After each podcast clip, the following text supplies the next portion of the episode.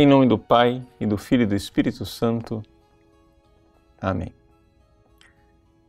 Meus queridos irmãos, no Evangelho de hoje, Jesus acalma a tempestade.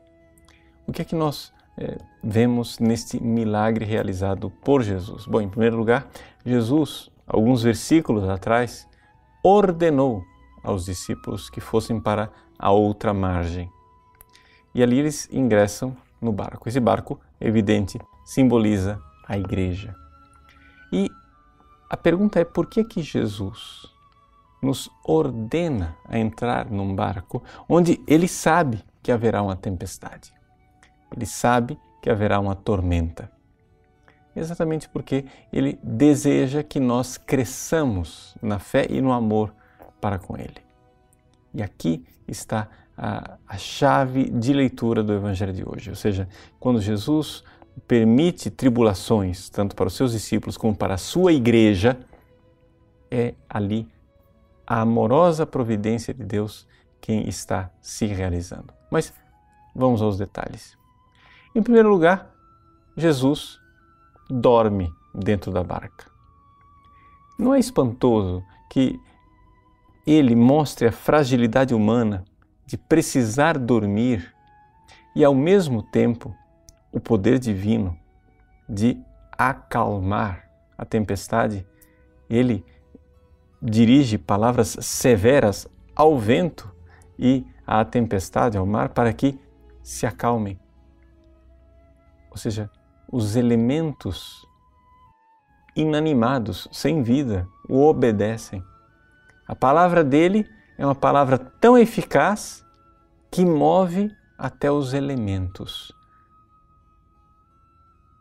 Essa palavra só pode ser uma palavra criadora. Mas exatamente aqui é que nós encontramos o grande drama desse evangelho, que é o drama que nós encontramos diante da maldade, diante de calamidades como é, maremotos, terremotos e outras coisas que fazem as pessoas perecer, que fazem as pessoas sofrerem. Ou seja, nós, diante dos elementos físicos, naturais, nos perguntamos onde está Deus? Por que Deus não intervém? Por que Deus não faz algo para nos poupar? Aqui o grande mistério da fé. Mas Jesus, exatamente assim, nos dirige uma palavra, uma palavra provocatória, onde ele pede para nós a fé. É interessante isto. Jesus repreende os discípulos e diz que eles têm pouca fé antes de ele acalmar a tempestade. Ou seja, não interessa o que nós estejamos vivendo, não interessa o tipo de tribulação através do qual nós estejamos passando. Agora, antes de acalmar a tempestade, antes de o problema ser resolvido, Deus pede de nós a fé. Sim, Deus manifesta uma aparente fraqueza, como Jesus que dorme no barco. Mas Ele pede de nós a fé para que nós creiamos que, na verdade, aquilo é só uma aparente fraqueza. Não, ele não dorme nem cochila, ele que é o guarda de Israel. E é exatamente aqui que nós precisamos professar a nossa fé de compreender que se estão acontecendo coisas que transtornam a pequena barca da igreja, ele é o Senhor da igreja.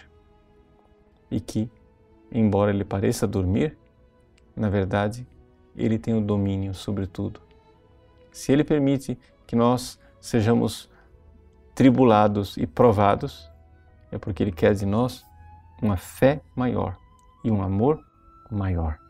Portanto, peçamos a Ele no dia de hoje: Senhor, cremos, mas aumentai a minha fé. Amamos, mas dai-me, Senhor, uma capacidade de amar e confiar muito mais em, vós, mais do que aquilo que até agora criei, amei confiei. Deus abençoe você. Em nome do Pai, do Filho e do Espírito Santo. Amém.